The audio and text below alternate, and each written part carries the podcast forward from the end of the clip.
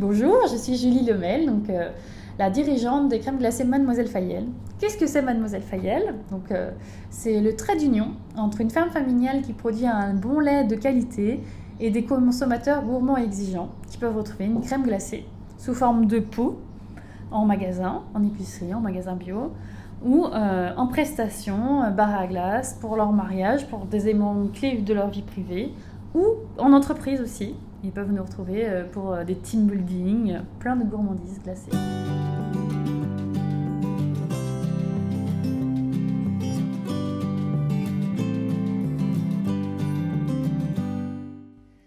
Tiens-moi la grappe, un manifeste de la cuisine, du champ à l'assiette. Une invitation au partage et à l'apprentissage des belles et bonnes choses. Ils sont les artistes de nos cuisines, ils sont les femmes et les hommes qui laissent une empreinte positive dans nos assiettes.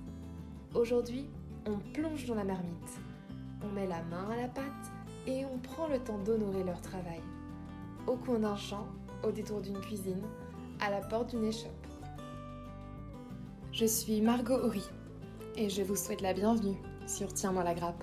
Chez Julie Lemel, aucun risque de découvrir un poteau rose. Les seuls pots que l'on trouve sont ceux du lait de la ferme familiale collecté par son papa pour trouver à leur tour leur place dans les pots de crème glacée confectionnés par ses soins. De la traite au cornet, ici le circuit est ultra court. Des produits naturels et locaux autant que possible, on plonge aujourd'hui dans la fabuleuse histoire de la glace de Mademoiselle Fayel. Je vais laisser ça là. On va juste prendre le... Je te file un coup de main. Hop. J'ai juste besoin de prendre du lait en fait. Et je voulais le faire avant que tu arrives, mais j'ai pas eu le temps. Je note juste la quantité de lait que je prends dans- sur ma petite feuille pour euh, le comptage. Et après, on va faire un petit tour de la salle de combien de bidons 6 C'est juste que comme euh, on facture le lait, euh, sinon je sais plus quel jour j'ai pris quoi. Donc, Oui, parce que du coup, toi, en fait, tu achètes le lait. Exactement. Je rachète le lait de la ferme familiale. Et euh, on va faire une petite visite si tu veux. Ça permet de le noter. Yes.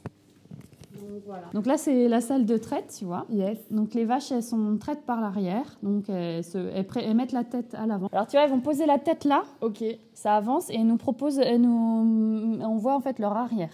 Tu vois, on va débrancher ici et on va les brancher comme ça. Ok, d'accord, ça marche. Donc elles viennent par là. Elle rentre par là. Ok. On va, on, viens, on va voir. Euh, elle rentre par là. Euh, ici. Hop là. On ouvre les portails ici et ici. Le parc au milieu, c'est le parc d'attente. Bon, c'est vide parce que. ouais, ouais. Mais elles pas sont pas là, elles pâturent, quoi, les non pâtures, ouais. En fait, on peut voir les vaches dans le bâtiment que à la traite du matin et à la traite du soir. Tout le reste du temps, elles sont dehors la nuit, dehors le jour. Ok. C'est bien meilleur pour elles. hein. Ah bah oui. Elles sont bien ouais. plus heureuses, elles ont une meilleure santé. Et la meilleure santé, ça veut dire euh, des bonnes pattes qui, euh, qui font qu'elles vont elles vont moins boiter, euh, elles ont beaucoup moins d'accidents. Du coup, elles vont vieillir beaucoup plus longtemps, elles vont faire beaucoup plus de lactation avec nous. Entre, euh, en fait, dans un élevage conventionnel dit classique, euh, une vache, ça fait deux lactations. D'accord. C'est-à-dire qu'elle a deux vélages et après, elle a deux lactations. Et après, elle part Dans à sa vie? Ouais, et après, elle part à, à, bah, à l'abattoir quoi, Ouais. ou à l'écarissage. Ça dépend euh, si elle est un petit peu charnue ou pas. Et, après, et nous, en fait, en moyenne, on, on les garde 7-8 ans au moins. En fait, tant qu'elles sont en forme, elles Ouais. restent avec nous. Et euh, voire plus longtemps, parce qu'on a des records de certaines qui ont 15 ans. euh, Sérieux? Ouais. Ah, c'est génial. donc voilà. Donc en fait, euh, mais c'est aussi parce qu'elles ont un environnement qui est beaucoup plus euh, propice à avoir une belle vie, une bonne vie en bonne santé. C'est comme les hommes, j'ai envie de C'est dire. comme en les fait. hommes. ouais. On En plus, heureux, les vaches, on contrôle un peu entre guillemets leur environnement, c'est-à-dire qu'on leur amène une alimentation équilibrée. Tu vas manger l'herbe, Ouais. mais en fait pas n'importe quelle herbe. si tu veux. Euh, quand tu vois un champ, une prairie d'herbe, tu te dis bon bah c'est de l'herbe, mais tu sais pas qu'il y a plusieurs euh, variétés de plantes dans l'herbe en fait. D'accord. Et en fait, nous, on a des prairies euh, pharmacie ou prairies multiflores. Nos prairies, en fait, on a, pré- on a planté plein d'espèces de plantes. Et elles vont dans les champs euh, pâturer ce qu'elles ont envie, leur instinct, parce qu'elles sont connectées à l'instinct. Nous, on n'est pas connectés à notre instinct beaucoup. On a oublié ça, On a donc, oublié. de génération en génération, mais les vaches, non. Donc, elles vont aller piocher l'herbe qu'elles ont besoin. Et au lieu d'avoir deux ou trois espèces de plantes dans l'herbe, en fait, qu'elles vont manger, elles en ont entre 20 et 50 selon les, pâtures. Et donc, elles vont aller chercher des plantes pour euh, s'auto. euh, quand, dès qu'elles ont un petit manque, elles vont manger. Et du coup, ça va leur garantir une meilleure santé. Et elles vont vivre plus longtemps. Et le lait est beaucoup plus riche et équilibré. Donc il y a des oméga 3 dedans, des oméga 6. Et les, femmes, et les oméga 3, on les retrouve dans les crèmes glacées, dans les analyses. C'est bon pour la, c'est Ah gourmand, ouais. mais ça reste bon pour la santé. C'est clair. Donc ça veut dire hein. qu'elles ont tout ce qu'il faut pour être bien, que ce Ouais. soit au niveau, on va dire, euh, psychologique, on va dire. Voilà. Elles ont un bon environnement et Ouais. même dans l'assiette, entre guillemets, Voilà. elles ont tout ce qu'il faut. Exactement. Donc, si tu veux, elles ont l'herbe toute la journée, toute la nuit. Parce qu'en en fait, euh, c'est pas comme nous, elles dorment, pas, elles dorment différemment. Nous, euh, en gros, c'est des 3 heures elles, elles ruminent, 3 heures elles mangent, 3 heures elles dorment. Comme Enfin, les bébés. Ouais, beaucoup plus rapprochés, voilà, comme rythme. Et euh, ce qui se passe, c'est qu'elles vont manger à l'auge euh, euh, un complément de ration, en fait, au moment de la traite du matin et la traite du soir. C'est un peu une récompense. C'est pour ça elles sont trop contentes d'abord de venir se faire traire, parce que ça les soulage, parce que c'est un poids pour elles, Mhm. tu vois. Et en plus, euh, d'avoir un complément à l'assiette, c'est un peu la cerise sur le gâteau. Donc voilà. Bon, si tu veux, on avance un petit peu. Hein. On peut marcher à peu près partout, sauf au milieu, parce que c'est normal, mais tu vois, ça peut. Si tu veux, à gauche, là, tu vois la brosse bleue à gauche C'est une brosse pour qu'elles se brossent. Elles font la queue pour euh, venir se brosser. Ça brosse l'arrière, le dessus. Enfin, la brosse, elle va. Ça fait un massage, quoi. C'est un, un vrai spa en fait. Un vrai ferme. C'est un spa à vache. voilà. Elles ont même le podologue une fois par an et par vache. Parce que comme nous, elles vont marcher Il y en loin. a là. Ouais. Elle a des petites génisses, on va aller les voir. Et ici, on a notre fauteuil spécial parce que donc, mes grands-parents, ils ont eu trois fils. Donc Jean-Pierre, mon père, Joe et Christophe. Je donne dans l'ordre de naissance. Ouais. Et en fait, mon, Christophe, il a eu un accident à la ferme, il a une jambe en moins. Que la salle de traite, tu vois, elle est de plein pied. Il n'y a pas de marche. Mais souvent, il y a des marches pour aller en salle de traite. En fait, nous, c'est vraiment les vaches qui montent à nous. Bon, si tu veux, nous, tout est de plein pied. Tu peux rouler partout, tu peux marcher partout. Notre GAEC, euh, enfin le GAEC de nos parents, au départ, donc c'est le, une GAEC, c'est comme une SARL à plusieurs associés. Ça, c'est les petits veaux. Et c'est des petites les femelles. animaux. Ah bah, c'est parfait. Salut les filles alors là, c'est un peu la sieste parce que comme on a fini la traite, elles ont eu du lait pendant la traite pour boire. Et là, c'est digestion, euh, elles ruminent un petit peu. Là, elles sont tranquilles, quoi. Ah ouais, au calme. Ça, c'est clair. Donc en fait, elles sont rangées un peu par âge. D'accord. Celles-ci sont plus âgées. Exactement. En fait, tout au départ, elles arrivent ici quand elles sont petites et elles apprennent à boire de manière autonome dans leur seau. Et après, elles ont un seau collectif avec plusieurs tétines. Et C'est la halte de garderie. Ensuite, ici, elles ont toujours du lait, mais en même temps, on leur amène, euh, c'est l'éducation par l'alimentation. Un peu comme les bébés. Donc, tu vois, dans, dans l'auge, elles ont euh, bah, des céréales, comme là, du blé concassé. Bon, il y en a presque plus, mais elles ont tout mangé. Elles sont adorent le blé ça. concassé, je Elles crois. adorent. C'est un- et tu sais que c'est les mêmes céréales que nous, hein. C'est du Oui, bah oui, d'avoine, ça. euh, du Mais ça blé. se voit en fait dans euh, les résidus là. On mange pareil qu'elles. Ouais. Bon, par contre, c'est pas les mêmes normes. Mais... C'est ça. Donc voilà, elle va faire. Ouais, Ouais. c'est besoin, c'est moins beau dans les. donc voilà, et tu vois là, ça s'appelle des bouchons. D'accord. Et donc ça, ça peut- contribue à la- à l'autonomie de la ferme. En fait, c'est important d'avoir une ferme autonome le plus possible. Et donc, on va donc euh, ça, c'est du maïs concassé, séché, et par, euh, par un service euh, agricole qui s'appelle Daisy West. Une, ça a été créé par des agriculteurs, si tu veux, pour avoir une autonomie alimentaire pour leurs animaux. Donc, ça veut dire que le maïs, il- quand il est coupé, il est en plante entière. Mhm. Il va être concassé, séché et compacté en En petit. en bouchon. Un petit bouchon. donc, euh, t'as du... là, c'est le blé et là, c'est le maïs. Voilà, tu vois. Et on là, elles, ont... elles sont un petit peu plus grandes. Là, on va dire que c'est la première section de maternelle. On va dire que là, c'est les... euh, bah, c'est un peu pareil. Tu vois, elles ont... là, on voit mieux leur en haut. Elles ont moins mangé. Elles, elles étaient moins gourmandes. Ah, les filles, vous êtes moins gourmandes hein? T'es curieuse, toi. Euh, Ah, Michette, t'es curieuse Bah oui. Elle va te lécher et elle a une langue un petit peu râpeuse.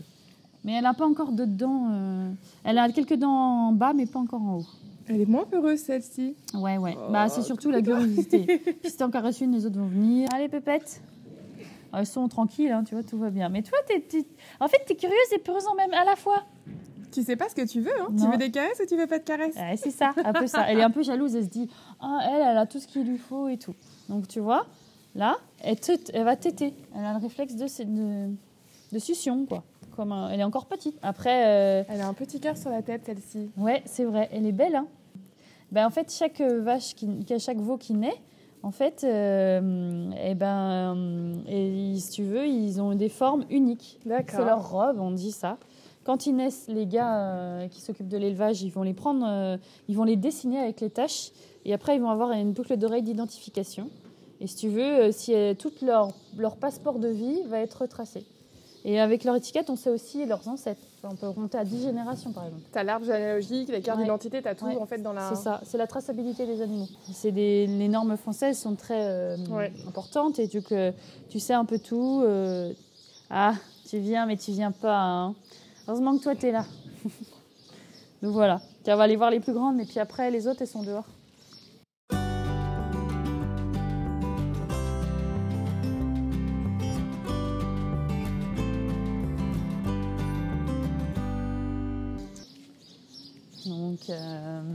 Ah oui, à la ferme, on accueille euh, des personnes en situation de handicap. Parce que je te dis ça parce que je vois, tu vois là-bas, il y a. Alligator, il y a Yannick. Et Yannick, en fait, il, il a 7 ans d'âge mental, même s'il a 50 ans. Donc voilà, là, tu vois, il y a l'alimentation des, des- des plus grandes. On va pousser l'alimentation euh, pour euh, faciliter le travail de l'homme. D'accord. Parce que c'est tous les jours, deux fois par jour. Bien sûr. À Noël, au Nouvel An. Il n'y a pas de jour de a repos, pas de jour hein, de repos. Bah, tu vas pousser ça, c'est plus simple que d'aller vider les petites auges parce qu'elles vont les salir et nettoyer. Et au-dessus, tu vois, on a des panneaux photovoltaïques et on, produit de l'électricité. On revend de l'électricité. Là, tu vois, c'est le rabot pour nettoyer. On va pousser, euh, bah, parce qu'elles font leurs besoins euh, tout le temps, si. Mhm. Donc quand elles sont dans les champs, bah, ça, ça nourrit la terre tout de suite. Et là, on va les pousser et on va, ça va dans la fosse. Donc tu vois, c'est vraiment. euh, on a essayé de automatiser le plus possible pour avoir moins de contraintes physiques. Si tu veux, ça, dans des fermes, il y en a, ils le font à la main. Oui. Et nous, on va le, le robotiser. euh, C'est aussi le, confort, parce que c'est quand même un métier qui, c'est comme ça. tu dis, déjà qui prend beaucoup de temps, beaucoup d'énergie, c'est très physique en fait. Exactement.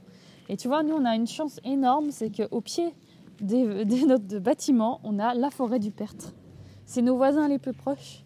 Donc ça, c'est vraiment une super chance parce que pour la bio, euh, on n'a pas de risque, entre guillemets, de contamination extérieure. pas parce que nous, nos voisins, euh, c'est la forêt. Parce Par que là, t'es alors les Là, nos champs, champs, ils vont jusque là-bas. Tout le, le tout long- l'horizon, tout ce que je vois, on va dire là. La à- lisière, euh, voilà, euh, tout ça c'est chez nous. L'inconvénient c'est que quand on fait des cultures auprès, les sangliers arrivent, viennent tous se régaler. Ils, font, ils s'exagèrent un petit peu, tu vois. Alors là, tu vois, il y a mon papa et Yannick, que euh, je te parlais tout à l'heure, qui est. Bonjour. Voilà, voilà Margot, Enchantée. qui fait un reportage Voilà. sur la ferme et les glaces. Donc euh, mon papa Jean-Pierre. Et ben enchantée. Margot. Et voilà Yannick. Bonjour Yannick. Ça va Yannick? Ça roule. Et alors, tu passes le week-end avec nous? Moi, je suis arrivé hier soir parce que j'ai appris le week-end tranquille parce que j'étais. Euh, ils m'ont appelé. Ah bah c'est bien ça. Donc voilà, donc papa il s'est installé à 19 ans. Ouais. Euh, et Ah, on, vingt- 20 ans. Ah, 20 ans. Ouais, ouais, 20 ans. T'as fait ton service militaire et après tu t'es installé. Donc euh, il a vraiment travaillé, euh, depuis, t'es indépendant depuis toujours. Bah oui, j'ai jamais travaillé à l'extérieur en fait, je sais pas ce que c'est. Par contre, euh, par rapport à d'autres paysans, j'ai beaucoup voyagé. On a beaucoup voyagé avec les enfants après. Ouais. Donc j'ai quand même une bonne vue du monde euh, actuel aujourd'hui quand même. euh. Parce que tu vois, les, les gens qui travaillent dans les fermes, souvent ils sont un peu isolés, un peu dans leur monde, ils n'ont pas forcément euh, euh, la Un aperçu de ce qui se passe autour. Voilà. Ou voilà. euh, Donc c'est en immersion quand nous on reste dans notre milieu petit monde confiné à la campagne, mais bon, moi j'ai beaucoup voyagé, donc on a eu l'opportunité de voyager à la fois d'une manière privée, mais aussi professionnellement. Euh, Par euh, notre métier, en fait, on a Vous êtes allé aller découvrir d'autres fermes, voilà, des exploitations. fermes, mais surtout on a accueilli des, des stagiaires étrangers énormément, euh, Ouais. jusqu'aux Chinois même. Puisqu'en 2001, tu sais, les, les frontières avec la Chine se sont ouvertes, les, l'État- les États se sont accordés pour envoyer des stagiaires. Et donc on a reçu des stagiaires chinois, par exemple. Et vous avez Voilà. toujours été dans cette... Parce que c'est vachement vertueux, enfin, quand on regarde par rapport à la culture, vous êtes en bio, même sur le lait du coup? Oui, Oui, ça oui. fait 20 ans. ouais. Ouais. Voilà. Justement, j'ai j'ai pu découvrir ça quand j'étais jeune, euh, par les stagiaires et par d'autres agriculteurs en Allemagne, par exemple, ou en Suisse, des fermes bio, et voir comment ça fonctionnait. La ferme en fait elle s'est convertie en bio. euh, C'était un des pro- une des premières fermes euh, dans le Grand Ouest à passer en bio. si Bah oui, veux, parce que euh. vous me dites 20 ans, mais euh, les conversions qui sont de plus nous en c'est plus pas notre nombreuses, génération, c'est vraiment la C'est génération ça, de nos parce parents. que là, c'est en général, c'est, on va- je remonte peut-être à 10 ans où vraiment là, on sent qu'il y a eu un, Un engouement engouement. dans, les rac- dans la Ouais. conversion. Mais il y a 20 ans, c'est vrai qu'on n'entendait pas beaucoup d'agriculteurs Et qui encore se- avant. Oui, et encore, avant. Avant, ils Ouais. étaient avec des cheveux longs. Avant que nous, on passe en bio, ils avaient les cheveux longs et ils avaient... Les plantes, Ils ils les cultivaient mais pour les euh, fumer. et- Voilà, c'est ça. Non, mais c'était la caricature que, que beaucoup de gens en avaient de l'agriculture bio. Ou alors, euh, ils le faisaient, mais on n'en parlait pas forcément aussi. Il y a Ouais. beaucoup de ça. hein, euh. Bon, en fait, c'est aussi les débouchés euh, des produits euh, produits sur les, sur les fermes qui n'étaient pas forcément bien valorisés en bio. Il n'y Mhm. avait pas de plus-value, si on veut. Parce que ça, comme il y a un coût plus élevé, il faut une plus-value. Pour avoir une rentabilité dans, dans ton exploitation. Et encore aujourd'hui, bah, c'est encore difficile hein, au niveau rentabilité. Il faut Mm. toujours différencier entre la viticulture, les grandes cultures et l'élevage. Le problème en France, c'est l'élevage. Que ce soit l'élevage en production laitière, en, en d'autres productions ou en viande. Notamment peut-être sur- aussi sur le prix euh, du lait aussi. Enfin, Voilà. bah, c'est le ça, coût, ouais. payé aux producteurs. ouais. Ouais. En plus là, c'est, enfin, j'ai envie de dire, c'est d'actualité. Ah, ça a toujours été d'actualité, Ouais, mais en là, fait, ça on- fait aujourd'hui, 30 on- ans que c'est d'actualité, Voilà. c'est ça qui est triste. c'est ça qui est triste. Et Ouais. effectivement, en ce moment, on en entend de plus en Ouais. plus parler. Ouais. Et c'est ça qui est super dans ta démarche de racheter au juste prix. Tu vois, Ouais. euh, c'est ma part du colibri. c'est ça. Parce que ça m'a toujours un peu révolté de me dire que nos parents ils travaillaient beaucoup et en fait ils n'arrivaient pas forcément à bien vivre dignement de leur travail. Et moi je me suis dit que comme ça me plaisait pas, je voulais être actrice de ce changement-là. Tu vois, à mon échelle bien sûr, Mhm. mais euh, tu vois pour commencer. Parce qu'en fait il y a plein de choses dans le monde qui peuvent nous révolter, mais si on n'agit pas en fait ça, le- bah, ça change jamais. C'est ça. Il faut juste arrêter de juger et tout. Faut, Et faut, faut faut y aller quoi. Ouais, ouais. Donc voilà. Et pour la petite histoire, en fait, euh, papa, c'est la ferme, c'était un, un des, une des premières fermes collectées en lait bio euh, par Chez euh, Lactalis. chez Lactalis. Lactel. D'accord. En fait, je crois que vous étiez le premier. Non, non, il y en avait d'autres avant nous Ouais, aussi, euh, dans les premiers. on va dire. Dans les premiers. Non, pas le premier, dans les premiers. Non, ils ont commencé en 80. Nous, on a commencé la conversion en 99, parce qu'il faut deux ans. Et euh, Lactalis avait commencé une année ou deux avant. Donc il y avait d'autres fermes en- dans la région qui, étaient, euh, qui avaient fait le pas aussi euh, de partir en bio. Et, Donc, euh, si tu veux, une- à partir du moment où les agriculteurs ils ont un moyen de, de, de racheter leur lait à un prix euh, juste, euh, Mhm. bah, ils vont démarcher, une- ils vont faire une démarche beaucoup plus écologique parce qu'en fait, euh, ils vont Et aujourd'hui, on a eu tellement de conversions que euh, Bah ouais. le marché n'absorbe pas toutes les conversions bio. C'est quand même terrible, ça. Et les consommateurs euh, regardent à deux ouais. fois avant d'acheter des produits bio. C'est un peu le, le chien qui se mord la queue en Ouais, ce c'est moment. le Alors que c'est plus écologique. Ouais, Parce qu'un consommateur ne calcule jamais sa démarche, son coût Écologique. global. global. Non. Si tu veux, euh, par exemple, euh, quand C'est à euh, l'action le- en fait. Oui, c'est Ouais. que coup Ouais. par coup Mm. et Au coup de cœur, un peu aussi. ouais. Et si tu veux, dans le rayon, ils vont choisir ça, mais ils se disent pas en achetant un produit, par Il ne exemple. faut pas penser qu'au prix quand tu achètes le produit. Sinon, euh, Exactement. c'est tout ce qu'il y a derrière l'étiquette, tout ce qu'il y a derrière la Ouais. brique de lait, du ouais, coup, là, le on peut le travail dire comme derrière ça. et la rémunération du producteur. Ouais. Il y a la rémunération Bon, du producteur. chez et- Lactalis, ça s'appelle Bio et Engagé, la marque Lactel, Oui. Bio et Engagé. Et c'est eux qui euh, donc, valorisent mieux notre litre de lait en, en vendant ce produit-là, ce- cette marque-là. Donc euh, nous, on n'est pas euh, complètement satisfait de, de- du tarif parce qu'on estime que ça vaut plus que ça. Mhm. Mais si tu veux faire une démarche euh, industrielle en allant ch- industriel ou consommateur en allant dans une grande surface, C'est bio qui- et engagé. Par exemple, chez Lactel, autrement, tu en as ch- chez les autres marques. Bon, évidemment, dans la grande surface, c'est pas pareil parce qu'eux, ils prennent leur marge. euh, je ne sais plus combien ils margent, mais euh, c'est quand même important. Puis euh, la laiterie aussi, elle marge. Elle ne vend pas à 50 centimes, elle vend à 80 ou 1 euro euh, le litre quoi, Mm. à la grande surface. Moi, je ne sais pas exactement comment ils négocient, mais la marque distributeur, c'est sûr, il la vend à 80 par exemple. Et la marque euh, bio et engagée, ils doivent la vendre à 1 euro. Je- En gros, c'est Ouais, ça, quoi. ouais. Tu vois Après, ça Et arrive à après- 1,30€ en magasin. ben ouais, C'est voilà, ça. c'est ça. Après, il y a la grande surface qui prend sa marge derrière. Mais forcément, le consommateur, s'il regarde que le chiffre pur qu'il doit payer, il va forcément prendre la marque distributeur puisqu'elle est, est moins chère. Bien sûr.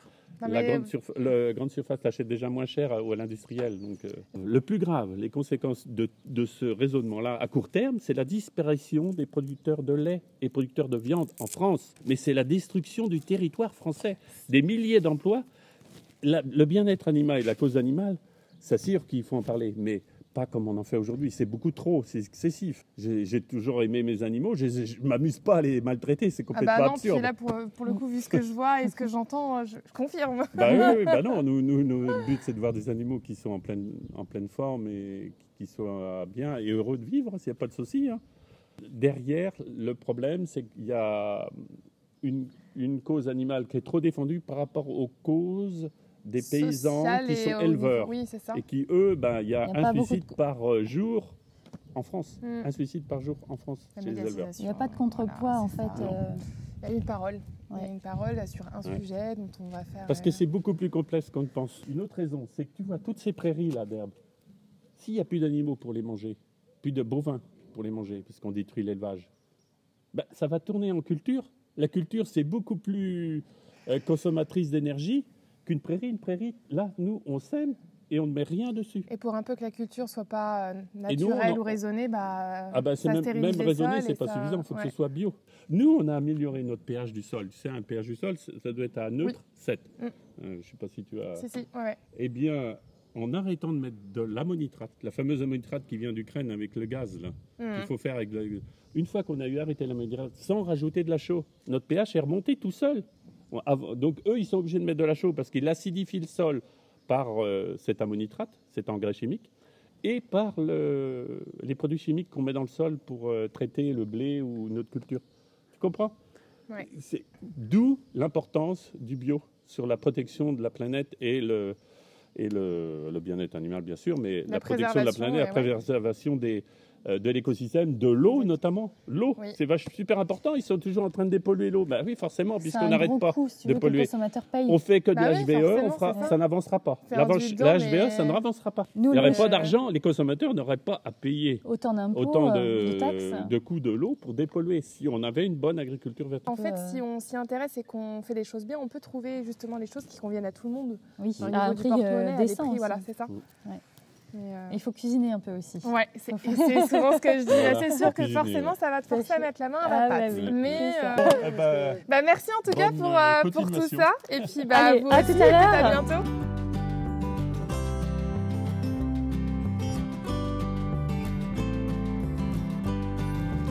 Et tu vois, les vaches, elles sont là, en haut, là. Ok. Ouais, de Mais c'est vraiment encore plus grand que ce que je pensais. Hein. Papy, mamie, ils ont commencé, ils avaient une vache. Et elle était même pas eux, tu vois. C'est vrai. Et ouais. Et là, quand on voit aujourd'hui tout ce qu'il y Et a. maintenant, on a se dit, euh, 180 vaches laitières dans le troupeau. 180. C'est vraiment des efforts euh, de génération en génération. C'est ça. Ça a été du travail euh, de C'est génération en génération. progressif, ça s'est fait. euh, Progressivement et... beaucoup d'efforts de, de- des Bah, parents, ouais. des grands-parents. J'imagine. En fait, euh, si on en est là, c'est aussi grâce à tout le travail que ont fait nos ancêtres. Alors avant, si tu veux, mes grands-parents, euh, leurs parents à eux, ils avaient tous les deux des fermes. Ouais. Des deux côtés de la famille, euh, ils avaient des fermes, mes arrière-grands-parents. Mais mon arrière, mes arrière-grands-parents du côté de ma grand-mère paternelle, Marité, c'était l'aînée, mais c'était une fille, donc elle n'a pas hérité de la ferme familiale. Parce que C'était c'était une fille. À l'époque, c'était comme ça. À l'époque, c'était comme ça. C'est pas faut oublier, c'est pas si vieux. hein, c'est trois si générations. hein. Ouais. Trois générations, c'est même pas 100 ans, tu vois. C'est pas, c'est pas énorme. Hein. Faut quand même penser à tous les efforts que nos, nos mères et nos grands-mères, elles ont fait pour lutter pour leur place. Faut pas oublier ça, Ouais, tu vois. non, c'est sûr. Tu vois, pour la petite histoire, ma, ma tante Blandine, elle est associée du GAEC.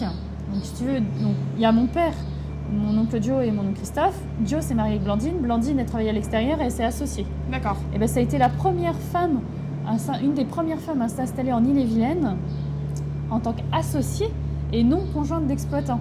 Comme les artisans, si tu veux, euh, c'est la même chose. si tu veux. Et en fait, à l'époque, elle n'a pas eu les aides des JA parce que c'était une femme. Faut pas, ça, c'est dans les années 80. tu vois. Elle n'avait pas les aides parce qu'elle était Une une femme. Et ça, et ça c'est un statut que nos grands-parents, nos grands-mères, elles se sont battues pour avoir, tu vois. Ouais. Mamie, elle s'est battue fort. Elle a été présidente des JA, deux mandats élus, donc des jeunes agriculteurs. Bon, à l'époque, c'était un réseau beaucoup plus important et beaucoup plus représentatif que maintenant. Et euh, elle a été élue deux mandats euh, en tant que femme, tu vois. Mais à l'époque, à contrario, elle emmenait bah, mon père, euh, quand son premier mandat, mon père était né, et après, bah, ses autres enfants sont nés. Elle emmenait Joe ou Christophe ou mon père, et elle allaitait en réunion, pendant la réunion. Et il n'y avait pas de problème. Et c'est là où on voit le, le fossé du coup. Tu vois, à l'époque, Ouais. c'était une femme élue, une des premières femmes euh, dans le Grand Ouest, en France, a été élue en milieu agricole, quand elle avait 25-30 ans, en gros, c'est ça. Et en même temps, l'allaitement, c'était pas un problème en, en endroit public. C'est ça qui est un, un peu bizarre, en fait, dans notre époque, c'est qu'il y a des choses qui se font pas. Par exemple, euh, moi, j'ai des copines, elles allaitent au restaurant, il y a des gens qui les regardent noir, tu vois. Oui, bah aujourd'hui c'est un sujet qui est touchy. Hein, et super touchy. Mm. Et en fait, je comprends pas parce que je comprends pas pourquoi c'est comme ça parce que à, À l'époque, on de en nos faisait pas tout un, grands-parents, ouais. bah ouais, mamie, elle était élue présidente en départemental, en régional, elle a été au ministère de l'Agriculture plein de fois. Et bah, comme elle avait, euh, par exemple, Christophe quand il était bébé, elle l'a emmené dans le, dans le landau, mais à toutes ses réunions.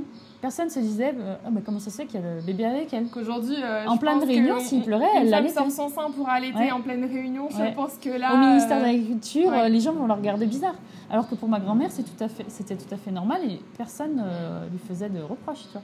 Bon, alors maintenant, si tu veux, je vais mettre du lait dans mes bidons, du temps. Ok, Donc, d'accord. le temps, il a une capacité de 15 000 litres de lait. Donc 15 000 litres de lait, ça représente deux jours et demi, trois jours maximum de traite. Donc tu vois, il en faut beaucoup des foyers. euh, une ferme, ça représente beaucoup, beaucoup de foyers parce que on- déjà, les Français, ils ne consomment pas à peine un litre de lait par jour et par personne. Et nous, on en produit 15 000 en deux jours et demi. C'est des gros volumes. hein. Moi, je, moi je, vraiment, je- j'utilise qu'une partie infime du lait produit par la ferme parce que tu as remarqué que du coup, j'ai parlé des quatre associés historiques de la ferme. Mm. Mais maintenant, mon cousin Guillaume, il s'est installé en 2015. Il est de 95 comme toi. Et, euh, et ensuite, maintenant, et mon cousin Baptiste va sans doute, qui reprend la suite de papa, du coup, va s'installer en 2023.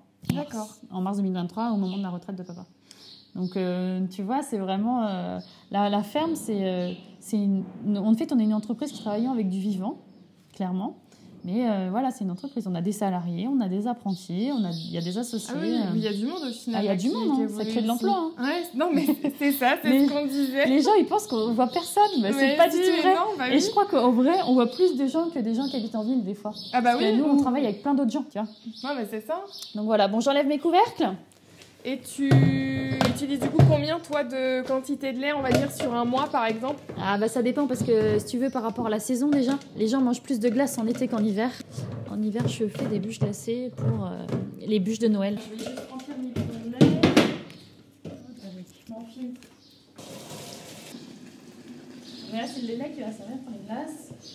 Et là, euh, ces deux premiers bidons, ils vont servir pour euh, la glace à la verveine. On va Nous, on a, grandi avec des parents qui étaient en- avec des professions qui étaient en accord avec leurs valeurs. Et ça, c'est un, un luxe parce que il y a beaucoup de jeunes qui se questionnent énormément. euh, S'ils sont pas très bons élèves, ils se questionnent à partir du collège. Si tout va bien, euh, ils font collège, lycée. Si tout va encore très bien, ils font prépa. C'est le parcours classique. Mais si tu vas à l'école, il n'y a pas de développement personnel. Eh ben, on ne sait pas vraiment qui on est et qu'est-ce qu'on veut. Où est-ce qu'on va? Qu'est-ce qu'on fait? Vraiment très longtemps. Il y a des gens qui vont se réveiller à 30 ans, d'autres qui vont se réveiller à Ouais, qui se 45, réveillent à à 50. Il n'y a pas d'âge hein, pour. euh, T'as pas d'âge. Au collège, on va être comme tout le monde, tu vois. On veut rentrer dans des On veut cases rentrer dans et. des cases, On veut surtout pas se démarquer des autres. Mais en fait, nous, nos parents, ils sont déjà différents. Alors, euh, C'est ça. dans la case, ça marchait pas. tu. T'as eu la chance d'être de, de, de développer dans un environnement où on t'a pas fixé de barrières et on t'a dit que voilà, si t'avais envie de faire quelque chose, tu pouvais te donner les moyens de le faire et ça fonctionnerait. Quoi. En gros, c'est. T'as eu des coachs de vie en même temps qu'avoir des parents. Un peu. Ouais, bah, même s'ils ont des peurs et ils nous en ont mis. Hein. Quand j'ai voulu m'installer, papa il était pas du tout d'accord. Maintenant ça va, ça tourne. Ils nous ont dit euh, T'as vu comment on se galère? On travaille 70-80 heures minimum par semaine. Euh, bon, on part en vacances et en week-end, mais bon, euh, c'est grâce à notre organisation à tous ensemble. On n'a quand même pas beaucoup de revenus. Euh, Enfin, on va dire que tous nos parents, ils veulent toujours une meilleure vie qu'eux, ils ont eu. Oui. C'est normal en même temps, tu vois. Ils nous entraînent toujours à. Vouloir Voilà. avoir une plus belle vie. Voilà. Comme nos grands-parents qui ont eu des conditions de vie pas toujours évidentes, tu vois. Ils voulaient... Enfin, tu vois, par exemple, nous, papy et mamie, quand ils se sont installés, ils se sont mariés, ils sont arrivés dans une maison en ruine, à la Branchette, parce qu'en fait, la maison n'avait pas été habitée depuis plus de 50 ans. Si tu veux, les terres étaient exploitées, mais pas la maison. Et en fait, dans leur, première, dans leur nuit de noces, c'était la première nuit ils dormaient ensemble, il a plu dans leur lit, tellement la maison était délabrée. Et le seul euh, cadeau de mariage qu'ils ont eu, c'était un panier de courses, donc avec des- des choses à manger, et tout avait été mangé par les rats la nuit. Donc le matin, ils se sont réveillés, ils, avaient, ils commençaient à zéro, tu vois. Ouais. Ils ont dit, ma mamie, elle a dit, mais moi, pendant, nous, pendant deux ans, on a fait le jardin, on a mangé des racines, on n'avait rien à manger, quoi. Et ça, c'est notre, c'est notre, notre temps de chez nous, tu vois. Tout ce confort qu'on a obtenu, où on s'est battu pour avoir et tout ça, bah, en fait, ça s'est créé petit à petit. Nous, on n'a pas du tout connu la fin. Jamais Non, c'est vrai. Non, mais c'est ça. on n'a pas du tout connu Alors qu'il y a, du coup, tu parles de ça, c'est il y a quoi Ouais. Dans les années 50. Ouais, c'est ça, j'allais dire, a 80 ans. euh. Ouais, bah oui, c'est ça. Ouais. Mène- Là, on emmène le lait directement voilà, au labo. En fait, mon labo, il est dans l'ancienne grange de mes grands-parents. Avant, c'était leur grange. Maintenant, Hop, je te donne un coup de main.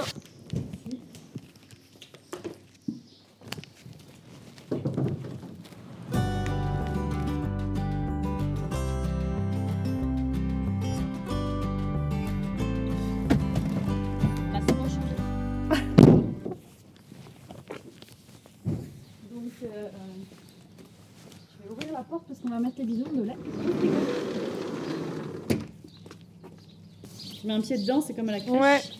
Hop. T'as déjà mis une charlotte? Oui, Bon bah tiens, je te fais ça là. j'en ai mis plein des charlottes. D'avant. Mais qu'est-ce qui t'a vraiment donné envie d'entreprendre? C'est aussi Plein ton parcours d'études ou Ouais, parce bah, que. Mon parcours de vie, études de vie, en fait, c'est ça. En fait, les études, c'est aussi un parcours de vie. Apprendre à, à sortir de l'âge de l'âge d'enfant à rentrer à l'âge dans l'âge adulte, puisque c'est nos choix, c'est nos décisions, c'est notre vie, quoi.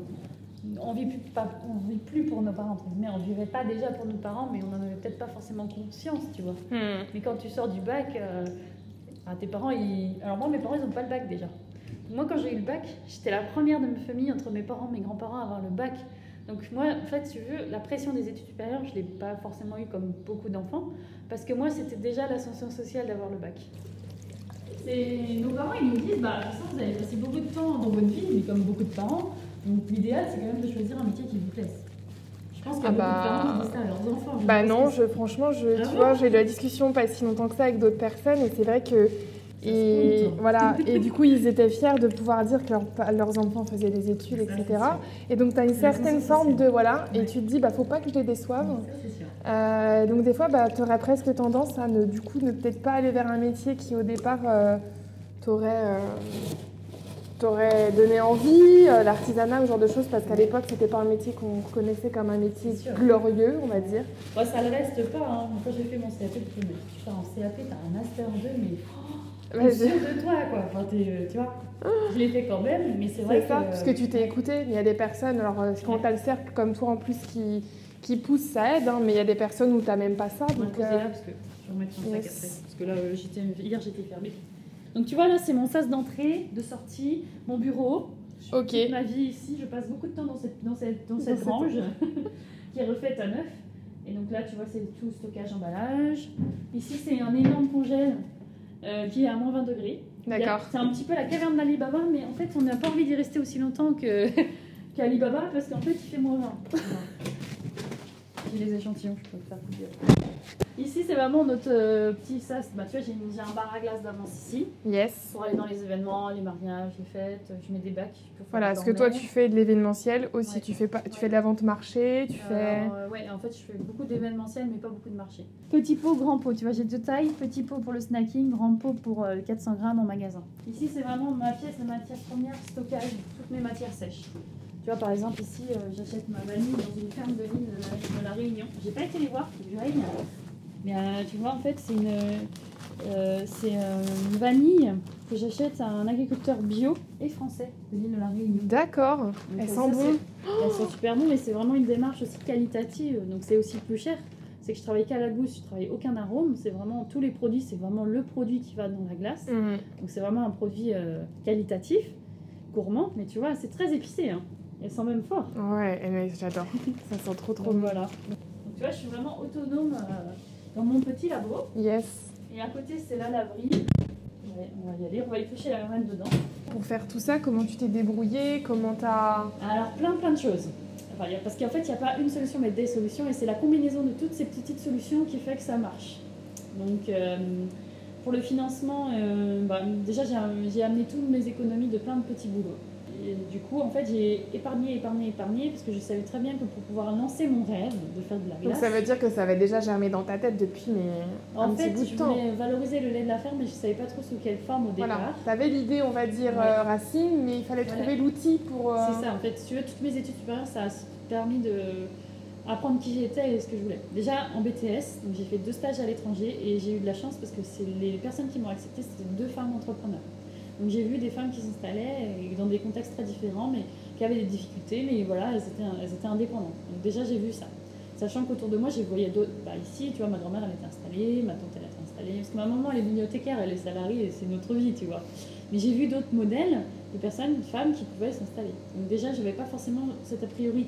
En fait, euh, c'est qu'en gagnant des concours de prix féminins que j'ai vraiment vu euh, plein de femmes qui galéraient parce que c'était des femmes à s'installer, parce que moi, je n'ai jamais ressenti dans ma vie. D'accord. Ni, pour emprunter de l'argent, ni, ni pour rien. On m'a jamais rien dit parce que j'étais une femme. En fait, je- si tu veux, avant que je gagne le concours euh, Women Act, donc, euh, qui est organisé par Empower, c'est un une as- organisme association euh, parisien, si tu veux, qui euh, recherche des femmes entrepreneurs et on, on a trois fois trois jours de formation où on travaille ensemble sur plein de choses, plein de sujets divers et variés très remplis.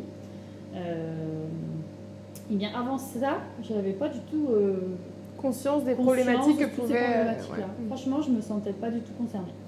Pas du tout. Je me sens pas encore beaucoup concernée dans le sens où moi ça va, ça avance. Bah. Bon, je range mon lait dans le frigo Oui. pour pas qu'il réchauffe.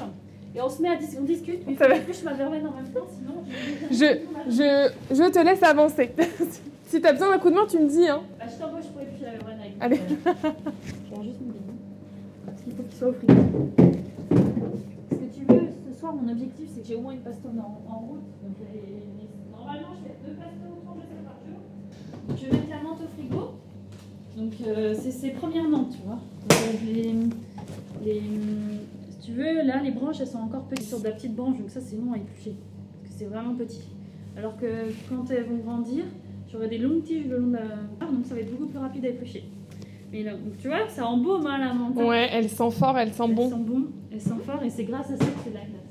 J'utilise pas d'arôme en fait. Moi, J'utilise le plus possible de produits bio et locaux. Et pour moi, le bio et locaux, c'est la vanille de l'île de la Réunion. Parce que c'est le- Bah oui, c'est la, reste. euh, ouais. c'est la zone la plus proche du monde. Voilà. Et français Il n'y a pas de manœuvre infantile qui a, rassé- qui a ramassé la gousse de vanille déjà.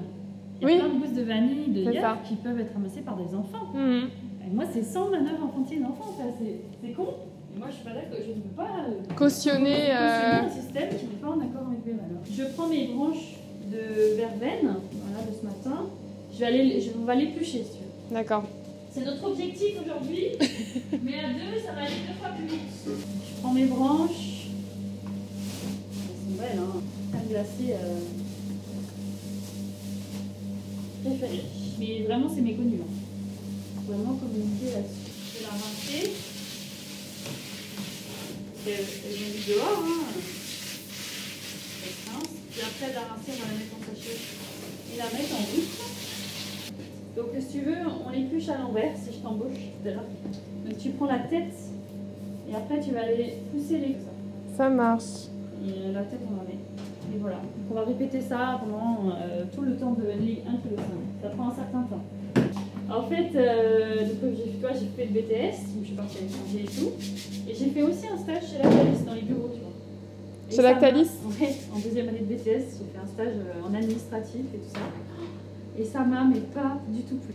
C'était, euh, j'ai vraiment découvert la vie du bureau, tu vois. Et alors là, je me suis dit que j'étais vraiment pas pour cette, faite pour cette vie-là. Parce que papa m'avait dit, euh, tu vois, tu travailles dans un bureau, c'est cool, 35 heures. euh. Eux, ils ont choisi le risque, ils veulent la sécurité pour leurs enfants parce qu'ils en ont bavé, tu vois. Et moi, je me suis dit, bon, du coup, après cette licence, je suis rentrée en France. Et j'ai dit, bon, euh, je veux faire des choses à la ferme, je veux transformer. Je veux pas forcément être agricultrice parce que moi, j'aime bien voir du monde. J'aime bien Oui, voir oui, des gens. ouais. Et euh, voilà. Et euh, puis en plus, les gars, ils me laissaient pas trop de place, tu vois, pour m'exprimer non plus. Parce que, oui, bah non, mais on connaît déjà, on a déjà fait. Attends, nous, on a 40 ans d'expérience, toi, t'es jeune. Ça, c'est un peu le choc Voilà. des idéologies de génération ici. Complètement. Ouais, exactement. Il faut du alors il faut du caractère pour.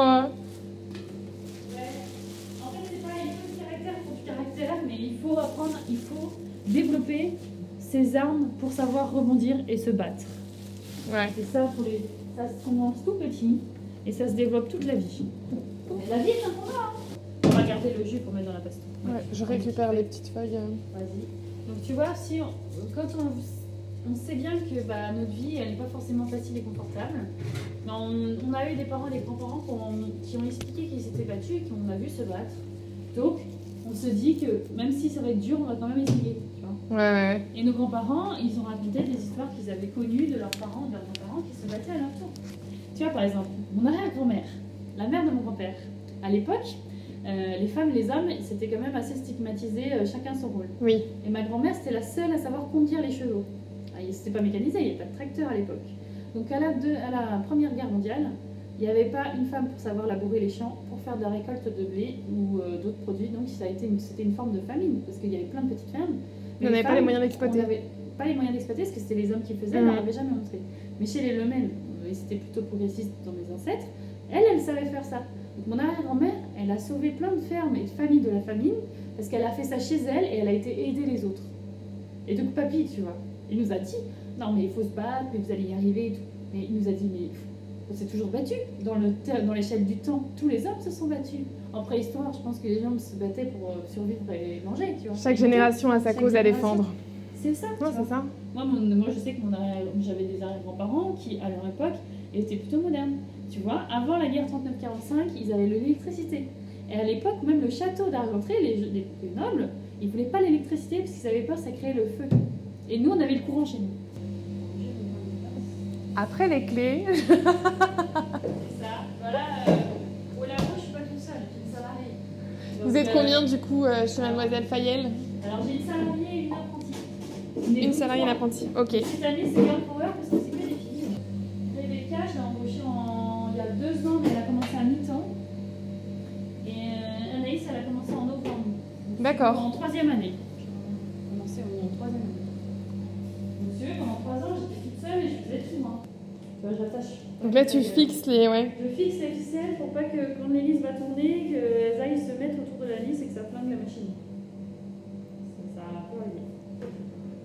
Et là, je vais filtrer le lait, c'est pour ça que j'ai mis les filtres là. mais je- Donc le lait. Après, tu vas chercher tes. Donc tu les reçois tous les. Non, pas tous les jours. Comment ça se passe au niveau des plantes euh, À l'époque, je vais les chercher avec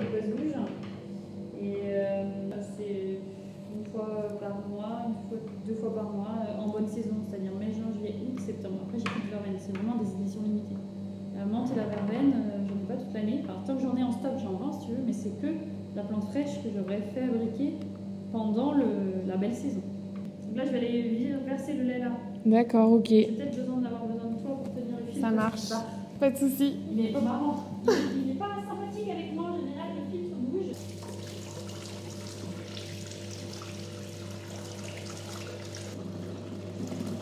Il y a une jolie couleur. hein. Ouais, le lait entier, il est plus euh, jaune que blanc. C'est-à-dire C'est-à-dire que tu achètes un litre de lait écrémé, ou demi-écrémé, ou même entier. Il n'y a vraiment pas le même taux de matière grasse qu'en réalité on a. Parce que nous, en ce moment, avec les vaches et pâtures dehors, euh, bah, on est à 40, 42, 44 en taux de matière grasse. Un litre de lait entier en grande surface, euh, maximum, c'est 8 ma- degrés de matière grasse. Ça veut dire que tu as 40, c'est énorme, hein Ouais. Tu, fais la, tu, tu les crèmes, tu fais du beurre et de la crème. Donc tu vois déjà trois Bah oui, oui. crème, beurre, lait. Pour un litre de lait entier que tu revends en, en industrie à la fin, un litre de lait entier, tu auras quand même réussi à faire du beurre et de la crème. Donc, ils arrivent à valoriser quand même cette richesse. C'est ça.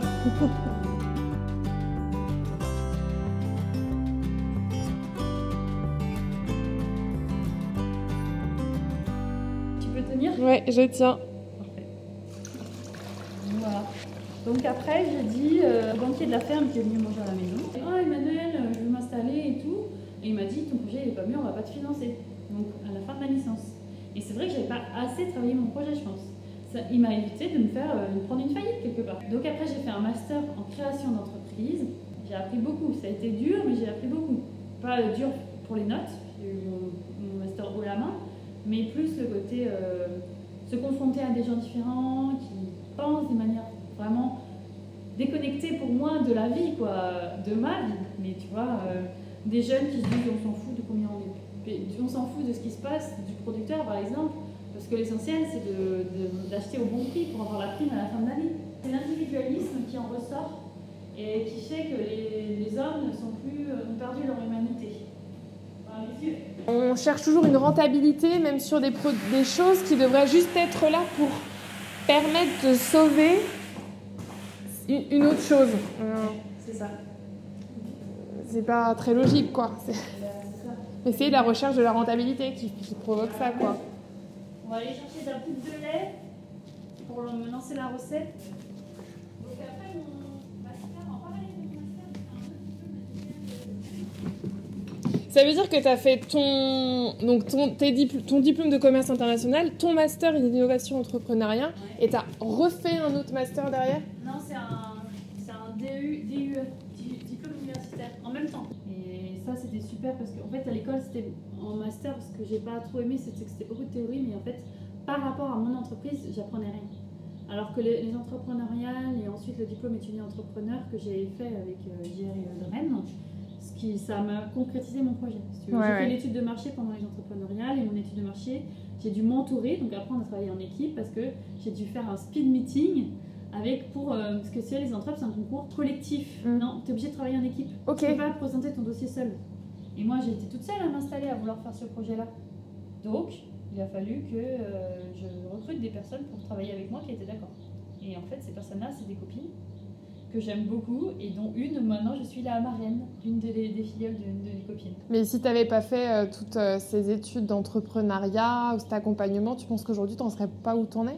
Ben, je sais pas, tu j'aurais pas eu les mêmes rencontres. euh, et en fait, pendant les études, on rencontre plein de gens, on développe euh, de la résilience. euh, les études, en général, il y a quand même plein d'endroits, de moments où tu te poses des questions. Mm, mm. Alors, des fois, c'est sur ton parcours. Qu'est-ce que tu es en train d'apprendre? Parce qu'en général, bah, c'est que tu commences à avoir des mauvaises notes, là, concrètement. Si tu as des bonnes notes, tu ne te poses pas du tout de questions jusqu'à la vie active.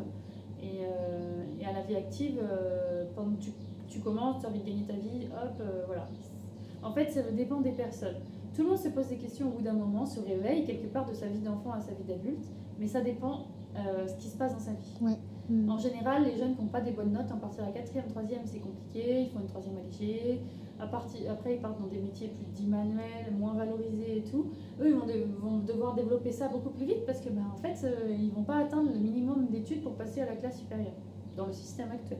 Donc ouais, mes études, en fait, dans un sens, il y a beaucoup de... bah, mon master, au début, je l'ai plutôt pris moralement comme de la contrainte parce que j'avais envie de m'installer et j'en avais marre de l'école et euh, j'avais pas envie d'y aller, mais euh, au début, ça a été dur aussi parce qu'il y a eu le choc des cultures. De... Mm. Je suis toujours un peu la petite fille de la, de la ferme qui arrive euh, dans un milieu hyper privilégié, à 15 000 euros l'année, dont les parents payent la scolarité. Moi, j'ai, moi, payé mon école, mais je me- j'ai pris un emprunt, j'ai remboursé petit à petit, j'ai bossé. Je me, je- j'avais un boulot de 35 heures à côté de mon master. hein. Mm. Parce que sinon, j'aurais jamais pu euh, valider ça, quoi. Et euh, tu vois, bah, d'à côté de ça, bah, j'avais des copains de promo, ils payaient euh, 500 euros pour un pass pour aller en soirée, tu vois, les summer parties et tout ça. Et moi, c'était pas possible. J'ai pas vécu Bah l'école non, de commerce, j'ai pas fait de fête, j'ai fait zéro fête avec eux parce que c'était trop cher. Donc du lait, de la poudre de lait. C'est quoi que tu mets là C'est Ça, c'est les texturants. texturant. à base de plantes. Sur le texturant, en fait, ça sert à bien. En fait, le lait, c'est vivant, ça de la matière grasse. Et si tu veux, après, les gens me disent s'il n'y a pas ça, les gens me disent Ah, il y a- il y, a des paillettes dans votre glace. En fait, c'est pas les paillettes, c'est l'eau du lait qui la les, les gommes que je vais utiliser vont absorber ça. Ok. Pour stabiliser le produit. En fait, mon produit, il est beau certaines turbines, il faut qu'il se roule pendant un an.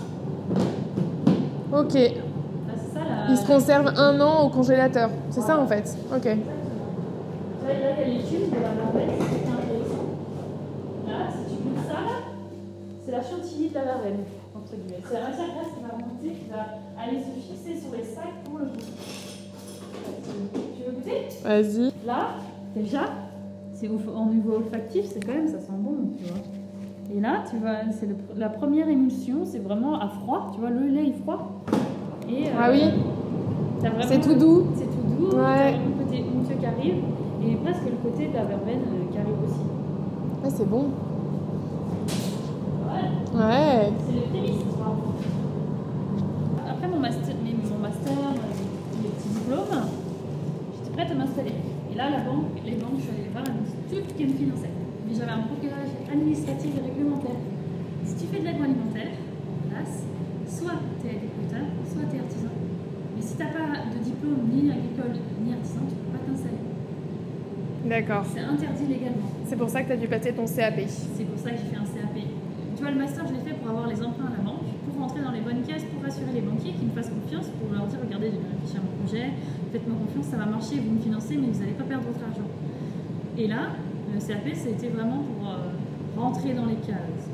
Donc, si tu veux, j'avais un master, une double licence, un double master, machin, mais je n'avais pas un diplôme pour me deuxième artisanat. Donc, j'ai fait un an de CAP à 25 ans avec des jeunes de 14-15 ans. Pour avoir les choses de mon côté, pour avoir mon CAP et tout, j'ai pas fait candidat libre. J'aurais pu préparer mon projet en parallèle, mais je continue à le faire. Je me suis dit non, non, faut que je sois. Toutes les choses de mon côté, c'était on va à l'école une semaine par mois, on va en entreprise trois semaines par mois, euh, j'apprends, je pratique. euh, Et, et du coup, bah, je peux dire maintenant, parce que j'ai des apprentis, tu vois, euh, l'année prochaine, j'ai Emile normalement qui arrive en septembre avec moi, ou en août, euh, je pourrais dire, mais attends, mais moi j'ai fait un CAP comme toi. J'ai vécu ce que tu as vécu, tu vois. C'est ça. Et ça, c'est important, je, je trouve, dans la faire tous les démarche. postes de ma boîte, je sais tout faire. Mm. Moi, c'est Et, on, et on dit que normalement, c'est c'est ce qu'il faut. Là, tu es plus reconnu par tes salariés. Un petit peu enlever l'écume, enfin, je veux qu'elle descende parce que sinon elle va déborder.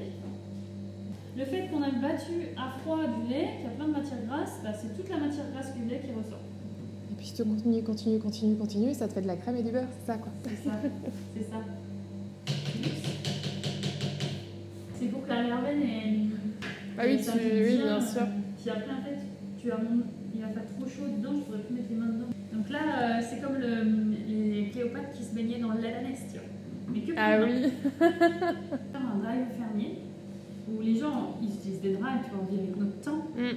mais au lieu d'acheter des produits industriels et tout, c'est des produits plus bruts, mais ils achètent sur un drive qui s'appelle Terre fermière, c'est nous qui l'avons créé.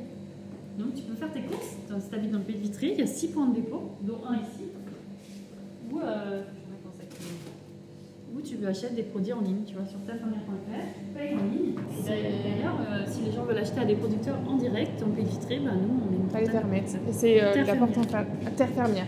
Et c'est le mardi qu'ils viennent chercher leur panier de 16h30 à 19h. Donc euh, il y a un dépôt à Gentré, il y a un dépôt à Vitré, il y a un dépôt euh, à Torcé, il y a un dépôt euh, à Baie, il y a un dépôt euh, un peu partout. Il y a six Dépôts. vous êtes assez représenté sur le pays de Vitré Communauté quoi. Donc euh, si tu veux venir, on fait ici à la Branchette, ça s'appelle Branchette en fait, c'est, on a créé ça avec, avec ma famille. Et c'est en septembre, le vendredi 9 septembre, de 16h à 22h on va dire. En gros le principe est simple, c'est euh, que euh, on fait un marché de producteurs de 16 à 19 avec des producteurs locaux du pays de Vitré ou aux alentours. Parce qu'on a aussi des, producteurs de la Mayenne, tout ça, parce que c'est juste à côté. hein. Oui, bah oui. Et euh, ensuite, euh, on fait un- une petite restauration maison, donc avec les galettes de Françoise Buisson, euh, les saucisses de productrice de cochon, qui est très bien. Et, et ensuite, on fait un petit concert. Ah, génial. Et donc, c'est Branchette en fait, parce qu'on fait les 30 ans de l'atelier de pain porté par Blandine, parce qu'avant, c'était ma grand-mère qui faisait le pain. C'est donc sa belle-mère. Et, euh, mais ça fait 30 ans qu'elle s'en occupe, donc ça se fête. Les 20 ans de la conversion bio de la ferme. En vrai, ça fait 21 ans, puisqu'ils étaient. Tu sais, c'est deux ans de conversion, ils ont commencé en 99, donc en 2001, ils ont eu le label. Mais l'année dernière, en fait, c'est compliqué de faire la fête, Oui. parce que bah, avec le Covid et tout, voilà. Donc là, ça- on, dit que ça fait 20 ans, mais en réalité, ça fait 21 ans. Et les 4 ans de Mademoiselle Fayel, et puis ça fait les 2 ans de la ferme. Et... Ah, c'est beau, Donc hein. c'est branchette en fait. Ah ouais, on fait plein d'événements à la ferme. Moi j'adore faire la fête. Des tables, ce serait une table paysanne du coup parce que tu invites les gens à manger les bons produits qu'il y a autour. Ouais. Et c'est qui le concert du coup on sait déjà ou pas Euh, alors, si Catel est d'accord, ce sera Catel, euh, une chanteuse qui s'appelle Catel Dupin, qui habite à Fontaine du Plessis et qui va nous faire du jazz. normalement. Du jazz, ok. Voilà. On retient, septembre. C'est très, sympa. Le vendredi 9 septembre, dis-le dans le podcast. Je vais pouvoir te donner congé. Merci pour tout ça, pour Bah, toutes ces infos, pour euh, cette visite. J'ai euh, l'impression qu'on ne s'est pas du tout dit tout ce que je voulais, mais on une deuxième fois pour un épisode 2.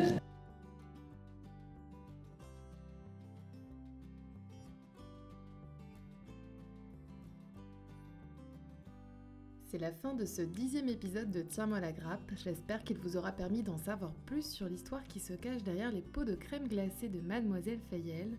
En attendant, vous retrouvez le reportage photo de l'épisode sur Instagram et Facebook et vous pouvez évaluer la chaîne et l'émission sur la plateforme Spotify et Apple Podcast. Je vous souhaite une belle matinée, un bon appétit, un bel après-midi ou encore une belle soirée et surtout, je vous dis à bientôt sur Tiens-moi la grappe.